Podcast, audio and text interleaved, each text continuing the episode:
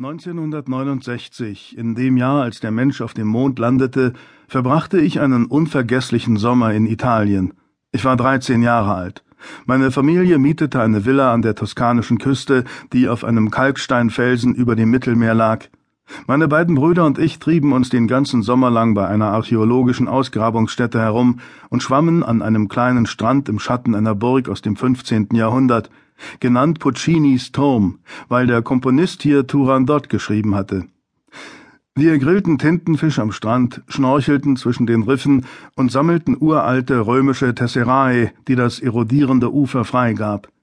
In einem nahen Hühnerstall fand ich den Rand einer römischen Amphore, 2000 Jahre alt, mit dem Stempel SES e und der Abbildung eines Dreizacks versehen.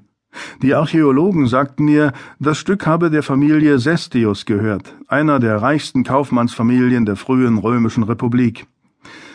In einer stinkenden Bar beobachteten wir auf einem flackernden alten Schwarz-Weiß-Fernseher, wie Neil Armstrong den Mond betrat, während um uns herum ein Tumult losbrach. Die Hafenarbeiter und Fischer fielen sich in die Arme und küssten sich, Tränen liefen ihnen über die rauen Gesichter und sie schrien Viva l'America, viva l'America. Von jenem Sommer an wusste ich, dass ich später in Italien leben wollte. Ich wurde Journalist und Krimi-Autor. 1999 kehrte ich im Auftrag des Magazins The New Yorker nach Italien zurück. Ich wollte einen Artikel über den mysteriösen Künstler Masaccio schreiben, der mit seinen beeindruckenden Fresken in der Brancacci-Kapelle in Florenz die Renaissance einleitete und im Alter von 26 Jahren starb. Angeblich wurde er vergiftet. An einem kalten Februarabend in meinem Hotelzimmer in Florenz mit Blick auf den Arno griff ich zum Telefon, rief meine Frau Christine an und fragte sie, was sie von der Idee hielt, nach Florenz zu ziehen. Sie sagte ja. Am nächsten Morgen rief ich einen Immobilienmakler an und begann mir Wohnungen anzusehen, und zwei Tage später hatte ich das oberste Stockwerk eines Palazzos aus dem 15. Jahrhundert gemietet. Als Schriftsteller konnte ich schließlich überall leben. Warum nicht in Florenz?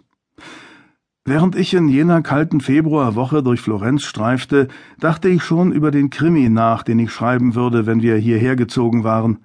Er würde in Florenz spielen und sich um ein verlorenes Gemälde von Masaccio drehen. Wir zogen also nach Italien. Christine und ich trafen am 1. August 2000 mit unseren Kindern Isaac und Alethea, fünf und sechs Jahre alt, in Florenz ein. Erst wohnten wir in der Wohnung an der Piazza Santo Spirito, die ich gemietet hatte, und dann zogen wir aufs Land, in einen winzigen Ort namens Giorgoli in den Hügeln südlich von Florenz. Dort mieteten wir ein altes Bauernhaus, versteckt an einer Hügelflanke am Ende eines Feldwegs und umgeben von Olivenhainen. Ich begann mit der Recherche für meinen Roman.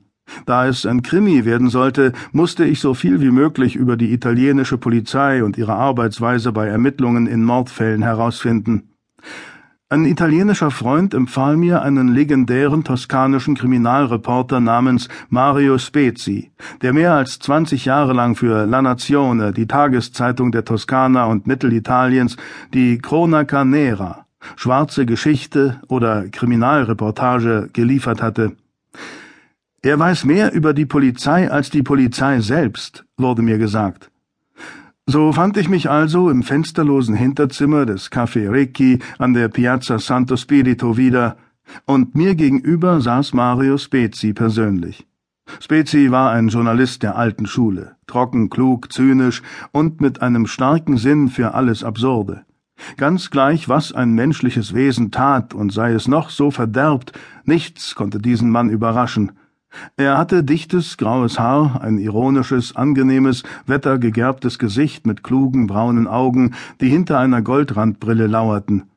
Er lief in einem Trenchcoat und einem Bogart-Hut herum, wie eine Figur aus einem Roman von Raymond Chandler, und er war ein großer Fan des amerikanischen Blues, des Film Noir und von Philip Marlowe. Die Kellnerin brachte ein Tablett mit zwei schwarzen Espressi und zwei Gläsern Mineralwasser. Spezi atmete eine Rauchwolke aus, hielt seine Zigarette ein wenig beiseite, kippte den Espresso mit einer scharfen Handbewegung hinunter, bestellte einen weiteren und steckte sich die Zigarette wieder zwischen die Lippen. Wir begannen uns zu unterhalten, und Spezi sprach sehr langsam, aus Rücksicht auf mein